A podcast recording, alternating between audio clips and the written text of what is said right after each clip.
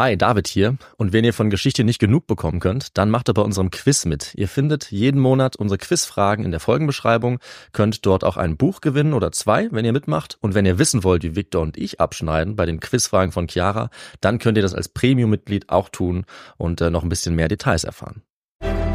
Ich bin ein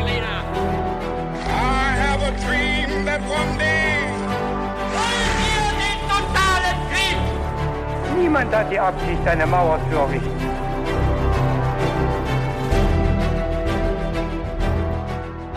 Hi und willkommen bei His2Go, dem Geschichtspodcast zum Mitnehmen. Mit uns, Viktor. Und David, Hier bei His2Go überrascht immer einer alle zehn Tage den jeweils anderen und natürlich auch euch an den Empfangsgeräten mit einer neuen Geschichte. Wir nähern uns dabei dem Thema immer mit ein paar kniffligen Fragen zum Mitraten. Und ich bin jetzt ganz gespannt, worum es heute geht. Aber vorher, David, habe ich noch eine Frage an dich. Was trinkst du denn heute zur Folge? ich trinke heute ein alkoholfreies Weizen. Und du? Und diesmal trinke ich sogar genau dasselbe wie du, auch ein alkoholfreies Weizen. Genau, wir haben uns zusammengetan für eine harmonische Folge. Ja, und die du jetzt weiterführst. Genau, dann starten wir doch mal durch, würde ich sagen. Und zwar gleich mit der allerersten Frage zum Mitraten. Victor, was ist Rapa Nui? Rapa Nui. Puh. Also auf Anhieb denke ich da irgendwie an irgendein Rapa Nui. An irgendwas kirchliches vielleicht, an irgendeinen Mönch oder einen Priester. Mhm. Oder vielleicht an eine, hm, an eine Speise oder so, an ein typisches Gericht von irgendeinem Land. Land ist äh, ein gutes Stichwort. Okay. Genauer gesagt Insel. Das ist nämlich der Name der Osterinsel. Au, naja, da war ich ja schon ziemlich weit weg, ja. Ja, die, die Osterinsel oder die Bewohner auch nennt man Rapa Nui. Okay. Und äh, gehen wir gleich mal weiter. Weißt du dann vielleicht, was das Wort Moai bedeuten könnte? Moai, das sind vielleicht die Einwohner auf dieser Insel? Ja, so ähnlich. Das äh, hatte ich ja gerade schon gesagt. Die Einwohner sind auch Rapa Nui. Ah ja, richtig. Und Moai, was verbindet man sonst noch? Was könnte das noch sein, wenn du an die Insel denkst? Ähm, weiß ich nicht, klingt ähnlich wie Mönch, aber ich glaube, ist was anderes. Moai sind diese riesigen Steinstatuen auf der Osterinsel. ja, klar. Mit diesen kantigen Okay. Riesenköpfen. Genau. Ja, sehr jeder, gut. jeder hat sie gesehen oder jede, aber vielleicht den Namen kennt man noch nicht. Aber jetzt schon. Ja. Und bei der zweiten Frage nähern wir uns jetzt auch noch genauer dem Thema heute. Mhm. Und wir stellen uns das jetzt mal so vor wie ein Kriminalfall, den wir rekonstruieren wollen. Ja, also auf der Osterinsel gab es einst eine großartige Kultur, die eben diese beeindruckenden Statuen gebaut hat, Ja. Aber bald danach eine Katastrophe erlebt hat. Und wir fragen uns jetzt, was genau ist auf der Osterinsel geschehen, Victor? Oha. Und dafür habe ich jetzt drei Möglichkeiten für dich. Okay. Und zwar A. Die Einwohner wurden von einer Kolonialmacht versklavt und von der Insel geschafft. B. Die Einwohner wurden von einem feindlichen Stamm einer anderen Insel fast komplett ausgelöscht. Oder C. Die Einwohner zerstörten ihre Umwelt, waren zu viele für ihre Ressourcen und töteten sich dann gegenseitig bzw. verhungerten. Ich würde auf Antwort, äh, hm, ich habe kurz an B gedacht, Mhm. aber ähm, ich sag jetzt doch A, weil es für mich die plausibelste Antwort ähm, ist und ich wirklich keine Ahnung habe, leider. Ja, gute Antwort, aber ich sage noch nicht, ob sie richtig ist. Dazu Ja. kommen wir dann später. Jetzt aber noch die dritte Frage, die ich habe. Mhm. Ähm, da ist ganz einfach, woher kamen denn die Einwohner der Osterinsel? Hm. Da hast du mich- jetzt erwischt, also ich weiß es wirklich nicht. Ähm, ich habe keine Ahnung. Dann werden wir es auf jeden Fall gleich rausfinden. Keine Sorge. Und zwar fangen wir jetzt mit ein paar Daten zur Osterinsel an, damit man mal einordnen kann, wo wir uns Ja. hier überhaupt befinden. Die Osterinsel gehört ja zu Chile. Sie liegt allerdings 3526 Kilometer vom Festland entfernt, im Pazifik, also links von Südamerika. Und die Insel ist sehr, also nicht besonders groß, 160 Quadratmeter. Es leben da heute 7000 Menschen. Ja. Berühmt ist die Osterinsel vor allem für ihre Statuen, die man eben wie gesagt Moai nennt. Und äh, das sind sehr große Skulpturen oder Statuen aus Stein, die bis zu 270 Tonnen wiegen können. Also richtig schwere Dinger. Und die wurden auf dieser Insel über hunderte Jahre aufgestellt und auch innerhalb der Insel hin und her transportiert. Es gab da wohl mal bis zu 1000. Okay. Und irgendwann wurde dann diese Osterinsel von Europäern auch mal gefunden. Ja. Und der erste Europäer, der diese Insel betreten hat, der kam 1722. Und als dann die Europäer nach und nach diese Insel entdeckt haben, konnten sie zunächst einfach nicht fassen, dass die Einwohner auf dieser Insel irgendwas mit diesen riesigen Statuen zu tun haben könnten. Ja. Der Niederländer Jakob Roggeveen, der war nämlich der erste Europäer auf dieser Insel und der meinte dazu folgendes, Zitat, Zuerst erstaunten uns diese Steinfiguren, denn wir konnten nicht verstehen, wie es möglich war, dass Menschen ohne starkes Holz und ohne festes Tauwerk zum Bauen von Geräten diese Statuen errichten konnten. Das hat er gesagt und auch andere Europäer haben geglaubt, dass die Statuen nicht von den Inselbewohnern gebaut wurden, ähm, sondern von einer früheren Kultur oder wie sie gesagt haben, Rasse. Ja. Und sie haben vermutet, dass Peru der Herkunftsort dieser Statuen war, weil es da Parallelen zu einer Kultur aus den Anden gab. Und Victor, mich interessiert jetzt deine Meinung. Glaubst du, dass sie mit der Vermutung richtig lagen? Hm. Ja, ich meine, es könnte, es könnte schon sein, dass, ich meine, wir wissen ja schon, dass dort auch ähm, hochentwickelte Kulturen waren, wie zum Beispiel die Inka, Das ist natürlich die wir richtig. noch ja. äh, sehr gut kennen. Es könnte vielleicht sein, dass ähm, ja ähm, die Einwohner die, der Inka oder Inka vielleicht auch irgendwie zu dieser Insel gekommen sind und es dort auch gebaut haben. Ähm, aber ich, ich weiß es nicht, also es wäre eine Vermutung, weil ich sonst auch nicht weiß, was dafür, ähm, ja, vor allem dann auch in, ja, oder was allgemein da in dieser Zeit für andere ähm, Hochkulturen waren, da vielleicht die Maya vorher noch. Mhm. Ähm, aber ansonsten kenne ich mich da in Südamerika nicht so, nicht so gut aus. Musst du jetzt auch gar nicht, weil die Antwort ist falsch. Also Okay. die Vermutung ist falsch der Europäer gewesen. Ja. Die haben das tatsächlich selber gebaut. Okay. die Einwohner.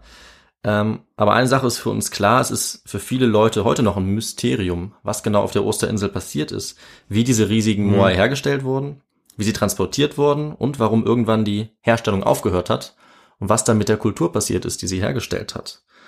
Und ähm, als man dann angefangen hat, die Untersuchung der Geschichte der Osterinsel zu betreiben, entstand eben schnell der Eindruck, dass irgendwann ein Zusammenbruch der Kultur dieser Bevölkerung stattgefunden hat und dass die Inselbewohner da geblieben sind und, wenn man so will, auf dem Ruhm und in den Ruinen ihrer Vorfahren sitzen geblieben sind. Ja. Und wir fragen uns jetzt, was genau ist denn dann passiert? Was hat zu diesem Kollaps der Bevölkerung geführt auf der Osterinsel? Und dazu muss ich vorab erstmal sagen, das Thema wird immer noch erforscht. Es ist nicht fertig. Es gibt viele verschiedene Theorien und Erklärungsansätze und in ein paar Jahren könnte es schon wieder anders sein. Ja. Aber ich finde eben, genau die Teile dieser Geschichte sind oft äh, spannend. Ja, hochaktuell, obwohl das äh, über 200 Jahre her ist. Das ist Genau. genau, das, was wir hören wollen. Wenn es nämlich nicht eindeutig erforscht ist, dann kann man heute auch noch ein bisschen spekulieren und rätseln, sich Ja, selber richtig. Gedanken machen. Und deswegen aber auch noch ein kleiner Hinweis. Wer jetzt hier weiterhört von den Zuhörerinnen und Zuhörern, der sollte oder die sollte dann am besten schon auch noch bis zum Ende hören, weil äh, man sonst vielleicht einen falschen Eindruck von der Geschichte bekommt, wenn man jetzt bei der Hälfte abbricht. Okay. Das Ende ist dann auch noch wichtig. Denn wir widmen uns jetzt in dieser Folge zunächst mal der bekanntesten Erklärung, was auf der Osterinsel passiert ist und ordnen die danach dann kritisch ein. Also wir problematisieren natürlich. Hm, sehr gut. Und die bekannteste Erklärung, das ist der sogenannte Ökozid oder genauer der schleichende Ökozid. Und Wikipedia sagt dazu, schleichende Ökozide können sich auch ohne Einwirkung fremder Völker oder Mächte ereignen, wenn eine Population langfristige ökologische Trends beziehungsweise ihren eigenen Beitrag zur Zerstörung der Ökologie nicht erkennt und keine räumlichen Ausweichmöglichkeiten oder Möglichkeiten zum Import fehlender Ressourcen besitzt. Mhm. Und vielleicht erinnert dich diese Definition, Victor, auch an unsere Erde und unsere ökologische Krise. Ja. Ja, die Endlichkeit der Ressourcen. Es gibt ja zum Beispiel nicht ewig Öl hier auf der Erde. Und Unter anderem, ja. unter anderem und noch ganz viele andere Sachen gibt es hier nicht äh, unendlich. Und genau so eine Entwicklung ähm, wird da eben jetzt auch für die Osterinsel angenommen. Also eine Kurzsichtigkeit bei der Nutzung der Umweltressourcen im Prinzip. Da wird Egoismus angenommen und äh, wenn man so will, auch kapitalistisches Wachstum ohne Rücksicht auf die Ja. natürlichen Ressourcen. Also eine Mikroerde sozusagen. Ja, genau. Die Osterinsel ist wirklich ein Paradebeispiel für die Entwicklung der Erde sozusagen geworden. Okay. Ähm, und warum, das schauen wir uns jetzt genauer an. Zusammengefasst hat es der Historiker und äh, Evolutionsbiologe Jared Damond. Der sagt, in nur wenigen Jahrhunderten haben die Bewohner der Osterinsel ihren Wald vernichtet, ihre Pflanzen und Tiere zur Ausrottung getrieben und mit angesehen, wie ihre komplexe Gesellschaft in Chaos und Kannibalismus versunken ist. Das deutet also darauf hin, dass auf dieser Lage, die, auf dieser Insel, die Lage richtig äh, eskaliert ist. ja. Und wir können es jetzt historisch betrachten und herausfinden, was denn genau passiert ist. Und jetzt beantworten wir zunächst mal die Frage, woher denn die Inselbewohner kamen. Mhm. Und zwar kamen die aus Polynesien. Ah, okay. Ja. Ähm, und zwar sind zwischen 300 und 900 nach Christus oder vielleicht sogar auch erst 1200 nach Christus die ersten Menschen auf die Insel gekommen. Ja. Und das war vermutlich eine ganz kleine Population, vielleicht so 30 Leute. Und da weiß man, die kamen auf jeden Fall aus dem Westen. Und wenn man jetzt guckt, was liegt im Westen der Osterinsel, wenn man da auf Google Maps mal hinfährt äh, oder so, dann sieht man, da kommen eben ein paar Inseln, dann Ja. zum Beispiel Cookinseln, Französisch-Polynesien, Ja, genau. Samoa, also die heutige Inselregion Polynesien. Ja. Und von hier kamen vermutlich die Leute, die dann die Osterinsel besiedelt haben. Und die haben erstmal so ein richtiges Inselparadies betreten, wahrscheinlich. Also eine Insel, die mit Wald dicht besiedelt war. Sie haben auch ihre eigenen Pflanzen und Tiere mitgebracht und haben dann da angefangen, sich auszubreiten und hatten für die ersten Jahrhunderte erstmal relativ wenig Einfluss auf die Umwelt der Insel. Ähm, und haben dann aber irgendwann, wahrscheinlich nach dem Jahr 1000 ungefähr, angefangen, immer weiter zu wachsen und auch immer mehr von den Palmen, also dem Waldbestand auf der Insel abzuholzen. Mhm. Sie haben dann dabei große Flächen schaffen wollen für die Landwirtschaft, also durch Rodung und auch durch gezieltes Brandroden mit Feuer haben sie den Wald äh, da beiseite geschafft, damit sie mehr Landwirtschaft betreiben können.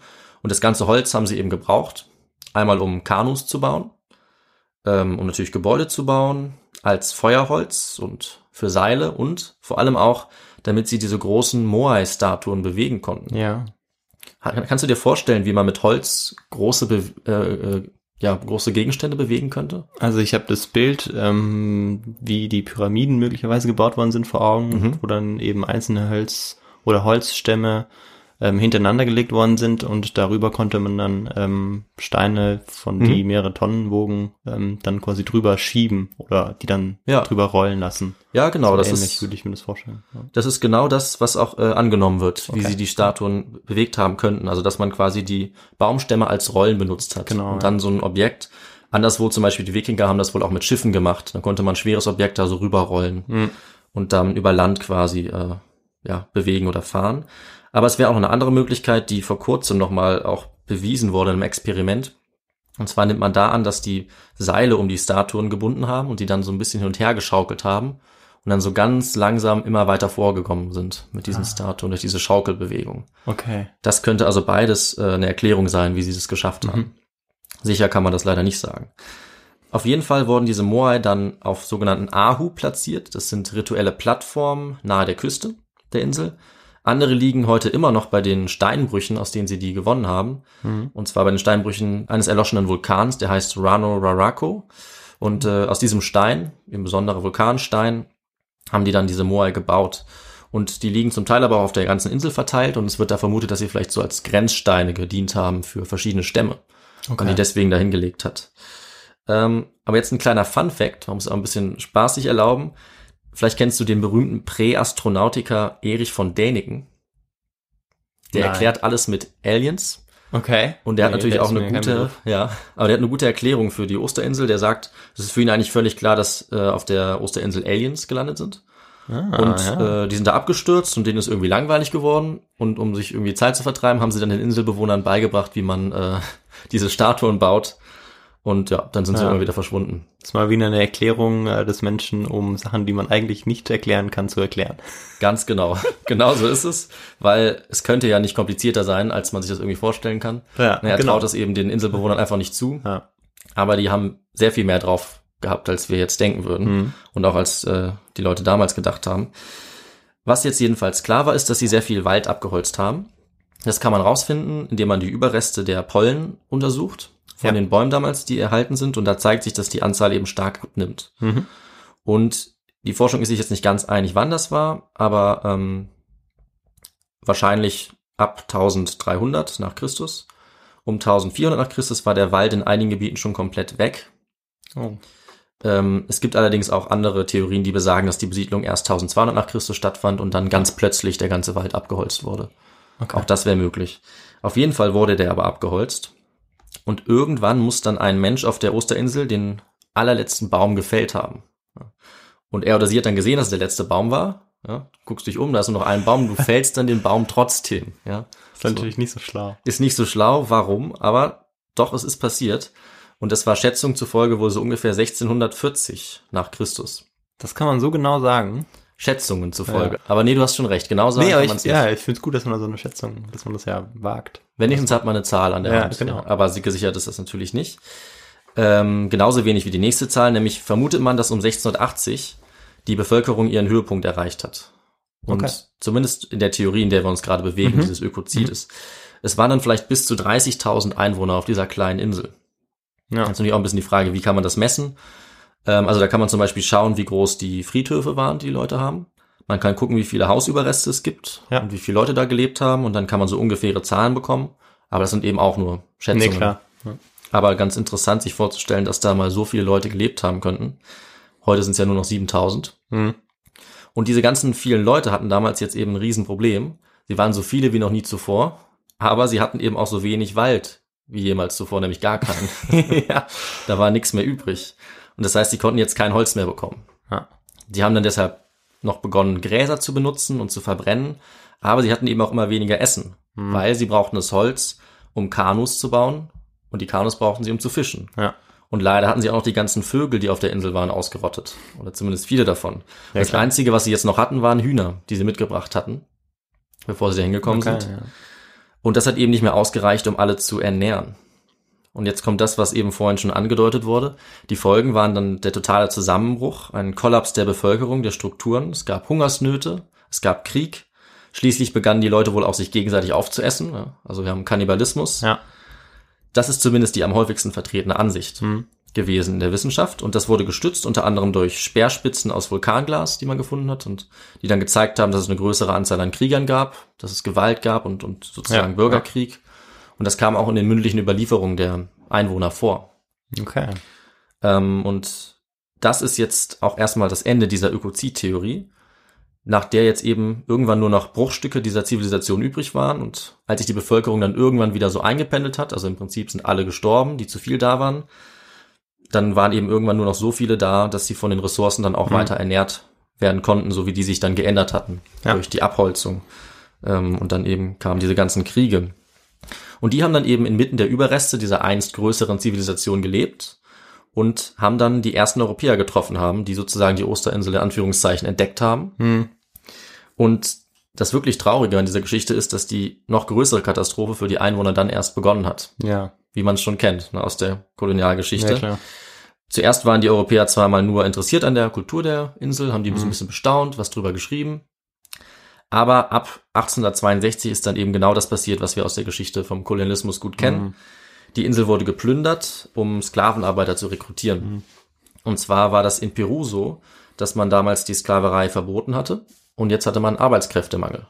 Und man musste die Arbeitskräfte irgendwo herkriegen oder wollte das zumindest und hat dann eben diese gesamten Inselbewohner im Pazifik, also nicht die gesamten, aber hatte im, im gesamten Raum danach gesucht und wollte die nach Peru transportieren.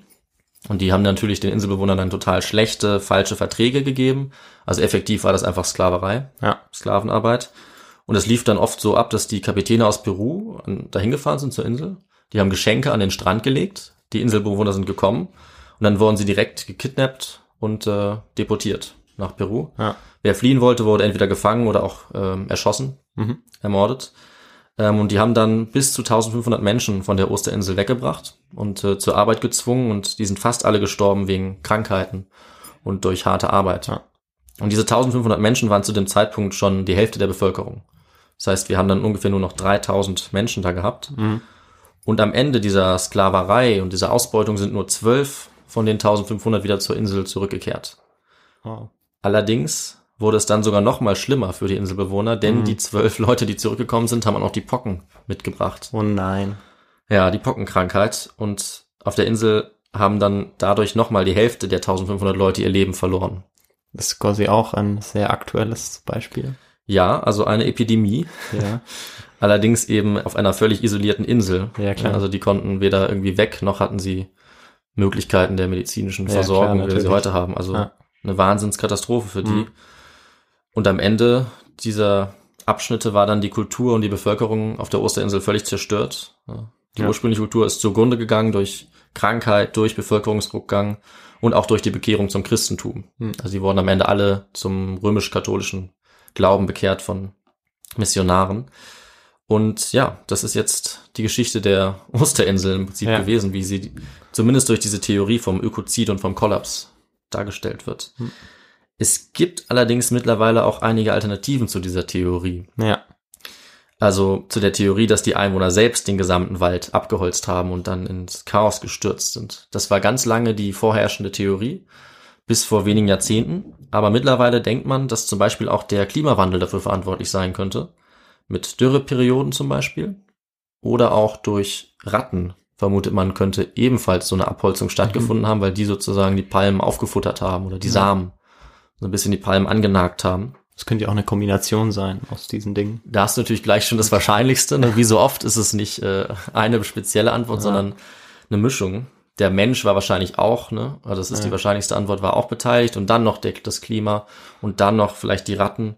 Und dann gibt's auch noch einfach die Theorie, dass es eventuell gar nicht so viel Wald gegeben hat. und dass man damals, als das festgestellt wurde, einfach falsch analysiert hat. Ich dachte, jetzt kommen noch so Sachen wie Meteorit oder so wie bei den Dinosauriern, die sie ausgestorben sind. Ja, schmeißen wir auch noch in den Topf und vielleicht ist ja auch ein kleines auch UFO da mal kurz gelandet. Ne? Könnte natürlich auch sein. Ähm, aber wir, wir merken schon, diese Theorie vom Ökozid ist eben auch nur eine Theorie Ja, klar. und die aber die Inselbewohner auch als sehr primitiv darstellt. Ja. Und damit folgt sie eben im Prinzip auch den ersten Europäern, weil die gedacht haben, ah, diese Inselbewohner, die leben so anders als wir. Ähm, das kann eigentlich gar nicht sein, dass die diese Statuen gebaut haben. Sowas können ja nur ähm, hochentwickelte Kulturen. Also die, die haben die einfach unterschätzt. Und im Prinzip muss man sagen, folgt so ein bisschen die Theorie vom Ökozid auch diesem, auch dieser Idee, diesem Narrativ. Ähm, und mittlerweile, also in den letzten Jahren, sagen immer mehr Forscherinnen und Forscher auch, dass diese Theorie des Ökozides nicht richtig ist. Okay. Ja, die sagen, klar, gut, der Wald wurde abgeholzt, das stimmt schon, aber das heißt noch lange nicht, dass die Inselbewohner dafür verantwortlich waren. Und es heißt auch noch lange nicht, dass die dadurch ins Chaos gestürzt sind und äh, zusammengebrochen sind. Und ähm, ich habe es ja gerade schon gesagt, also es wird auch dadurch eben kritisiert, dass die Inselbewohner so primitiv dargestellt werden in äh, dieser Idee. Und es ist aber genauso möglich, und das finde ich naheliegend, dass die Bewohner sich eben gut an die veränderte Umwelt angepasst haben. Ja, dass die nie so eine große Bevölkerung waren zum ersten Mal, dass die nie 30.000 waren, sondern vielleicht nur 5.000. Mhm. Und ähm, dass sie niemals in der Gefahr waren, die Ressourcen ähm, nicht mehr zur Verfügung zu haben, sondern dass es immer ausgereicht hat. Und Und dass es eben erst der Kontakt mit der Außenwelt Ja. war, der dazu geführt hat, dass das dann zusammengebrochen ist. ja. Ähm, und währenddessen, bevor das passiert ist, während der ganzen Entwicklung, war halt mal das, kam mal der eine Faktor, mal ein Problem und die haben sich da ein bisschen umgestellt. Aber im Großen und Ganzen haben die das gut hingekriegt, weil sie sehr geschickt waren. Ne? Die waren ja genauso intelligent wie wir heute auch, ist ja, Ja. klar. Ähm, und auch, dass es Krieg auf der Insel gegeben hat, das muss nicht stimmen. Da gibt es auf beiden Seiten Vertreter, die sagen, ja, das war schon so. Es gibt eben auch Vertreter, die sagen, diese Speerspitzen, von denen ich gesprochen habe, das waren eher Werkzeuge. Ja. Das ist also auch nicht ganz sicher. Und nach dem heutigen Forschungsstand ist es eigentlich schon wahrscheinlicher, dass es am Anfang nur ein paar tausend Einwohner gab, dass diese Zahl relativ stabil geblieben ist und dass die einfach über einen ganz langen Zeitraum diese Moai-Statuen Ja. errichtet haben und dass wir eben dann vielleicht jedes Jahr nur eine gebaut haben und es deswegen dann auch keine 30.000 Leute auf der Insel gebraucht hat, Ja. um das äh, zu schaffen. Und eben, dass diese Leute sich so geschickt angepasst haben, dass sie ihre Kanus dann, nachdem sie keine Palmen mehr hatten, haben sie die Kanus vielleicht aus Schilf gebaut oder, oder kleineren Pflanzen, dass sie das gut hingekriegt haben, wie es auch in anderen polynesischen Inseln der Fall ist. Also da Ja. sieht man das auch. Und dass sie sehr ausgeklügelte Techniken bei der Landwirtschaft haben, das kann man mittlerweile schon eindeutig nachgucken. Ja. Also ja, und vor allem in dem Zeitalter, wo halt auch die Wissenschaft noch nicht, noch nicht ganz so weit ist, wo man auch viel durch Beobachtung, vor allem wenn man Natur ist, lernt. Mhm. Das ist ja auch unwahrscheinlich, weil wenn man tagtäglich beobachtet, wie, welche Bedeutung Holz zum Beispiel hat für Ja. den täglichen Bedarf an allem, ähm, an, an Lebensmitteln, egal in welcher Form, Mhm. ähm, das es abdeckt, indem man da eben, eben es zu Hause für die Vögel ist oder eben für die, für die Boote, wo sie dann fischen können. Ähm, ja, dass es dann unwahrscheinlich ist, dass sie dann eben gesagt haben, ja, okay, wir holzen jetzt alles ab. richtig. Ja, das Das würde ich ähm, auch so sehen. Ne, Finde ich, also es leuchtet durchaus ein. Also ab, ausschließen will ich es nicht. Es ist immer noch eine Theorie, die auch viele Unterstützer hat.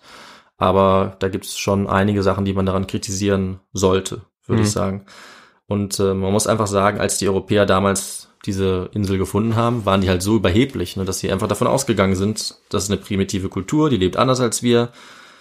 Und da haben sie sich eben geirrt. Ja. Das kann man mittlerweile schon sagen. Ja, und diese Theorie spielt ja heute wunderbar auch in die Karten. Also, wenn man heute die Zukunft für die Erde voraussagen möchte und genau auf diese Theorie zugreifen kann, dann ähm, macht Ganz man das genau. natürlich und hinterfragt das dann auch gar nicht. Richtig. Und das ist genau das Problem. Ja, genau, weil was diese Geschichte eben so interessant macht, wie diese Theorie des Ökozides sie Also ich- erzählt, ja. ist diese, diese Skizze, ne? Einfach eine besorgniserregende Skizze, die ja auf jeden Fall richtig ist, dass die Gier des Menschen katastrophale Auswirkungen haben kann. Ne? Also mich hat diese Theorie auch sofort gepackt und dachte mir, ja, das ist wirklich das Beispiel für, äh, ja, wie, wie es eben nicht, nicht enden soll. Mhm. Aber auf der anderen Seite ist es sehr fraglich, ob diese Theorie zutrifft. Ja, also man muss es einfach problematisch sehen, man muss es problematisieren. Ähm, man kann ja trotzdem kritisch dem gegenüber sein, was äh, die, die Ausnutzung oder Ausbeutung der Ressourcen angeht. Aber als Historikerin, als Historiker muss man eben dann aufpassen und äh, muss man sicherlich jetzt noch einige Jahre jetzt weiter daran forschen, Ja. um vielleicht dann nochmal einen anderen Konsens zu finden. Also würden wir die Frage vor 20 Jahren jetzt erörtern, dann würden wahrscheinlich alle sagen, so, nö, das war schon so. Aber mittlerweile sind wir schon ein bisschen weitergekommen. Ich äh, finde es interessant, wie es in zehn Jahren aussehen wird. Ähm, also im Prinzip ist dann das Fazit der Geschichte, ohne die Europäer und Südamerikaner wäre es wahrscheinlich auf der Osterinsel nie zu einer Katastrophe gekommen. Also die richtige Katastrophe, der Zusammenbruch der Kultur und der Bevölkerung, das war eben eine Folge des Kontakts mit den Europäern und den Südamerikanern, also den Peruanern. Und dass das dann so passiert ist, das ist leider sicher. Also da kann man ganz klar sagen, es sind die Missionare gewesen, die Sklavenhändler, es waren die importierten Krankheiten und auch die importierten Tiere auf die Insel, die eben die Bewohner und die Kultur so ruiniert haben. Das ist auf jeden Fall sicher. Ähm, und man sieht im Prinzip diese Auswirkungen auch noch bis heute, wenn man mal auf die heutige Situation der Insel schaut. Also die gute Nachricht, in Anführungszeichen gut ist, äh, die Rapa Nui haben bis heute überlebt.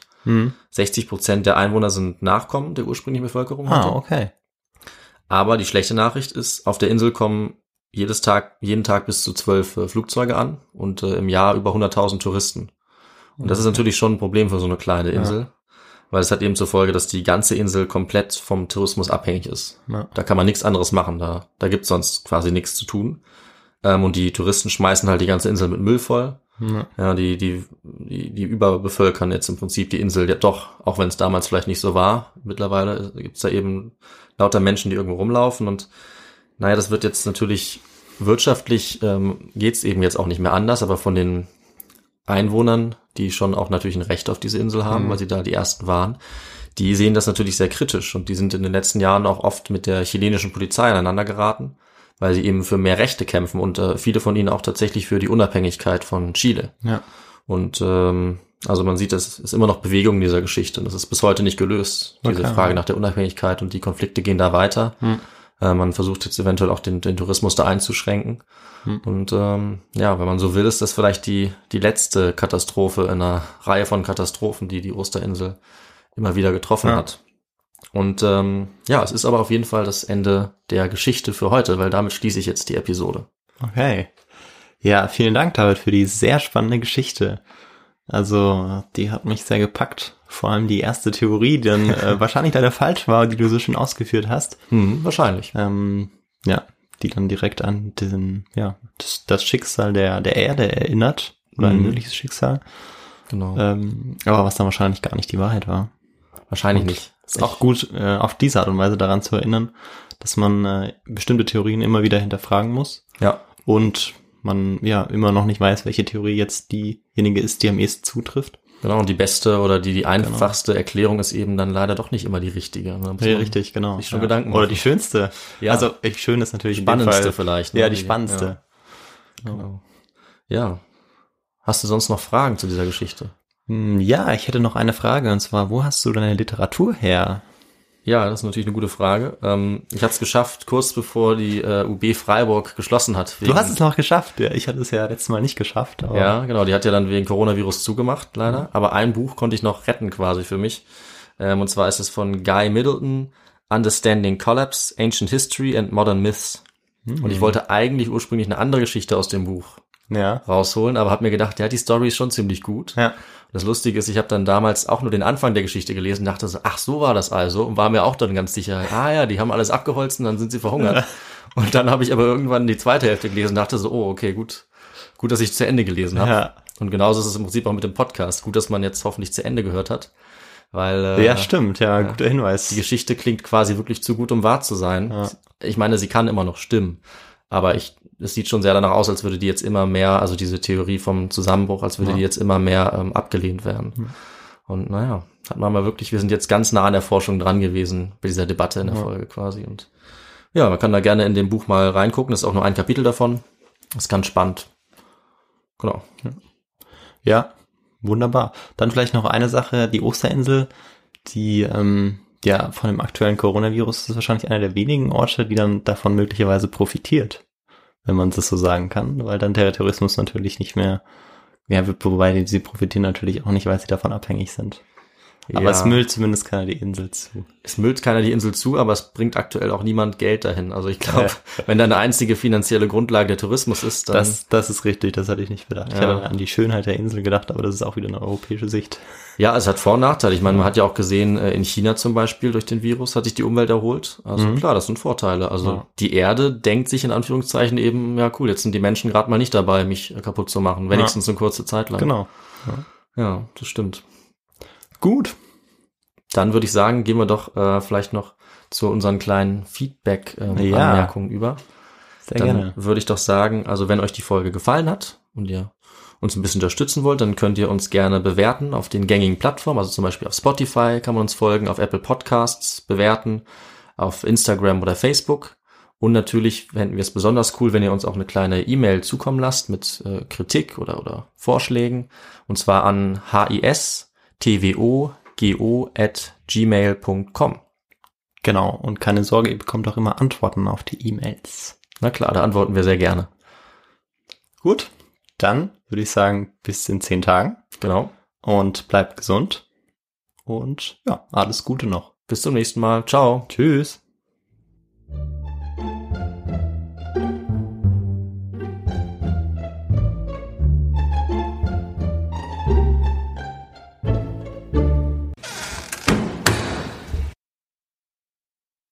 dass Menschen ohne starkes Holz und ohne festes Tauwerk zum Bauen von Geräten dieser Statuen, äh, zu, Entschuldigung, scheiße.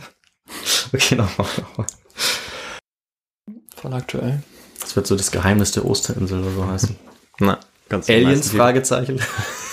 Nee, das will ich niemand. da gibt's schon genug YouTube-Videos zu.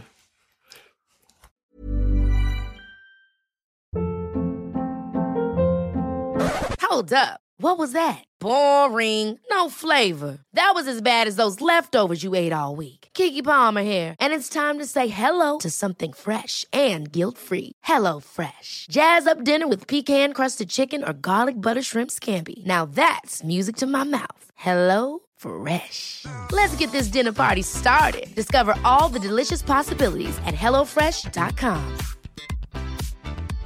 Hi, this is Paige from Giggly Squad, and I want to talk to you about Splash Refresher and my water intake. Okay, so you guys obviously know that I'm a hydrated girly, but sometimes when you drink that much water, it starts to just taste bland, and you're just like, I need something to spice it up. That's why I love Splash Refresher.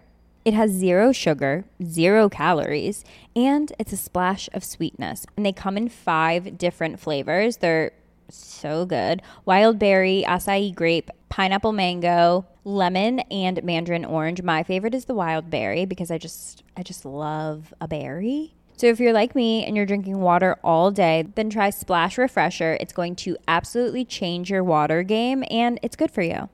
Imagine the softest sheets you've ever felt. Now imagine them getting even softer over time. That's what you'll feel with Bowl and Branch's organic cotton sheets. In a recent customer survey, 96% replied that Bowl and Branch sheets get softer with every wash. Start getting your best night's sleep in these sheets that get softer and softer for years to come. Try their sheets with a 30-night guarantee. Plus, get 15% off your first order at bowlandbranch.com. Code BUTTERY. Exclusions apply. See site for details.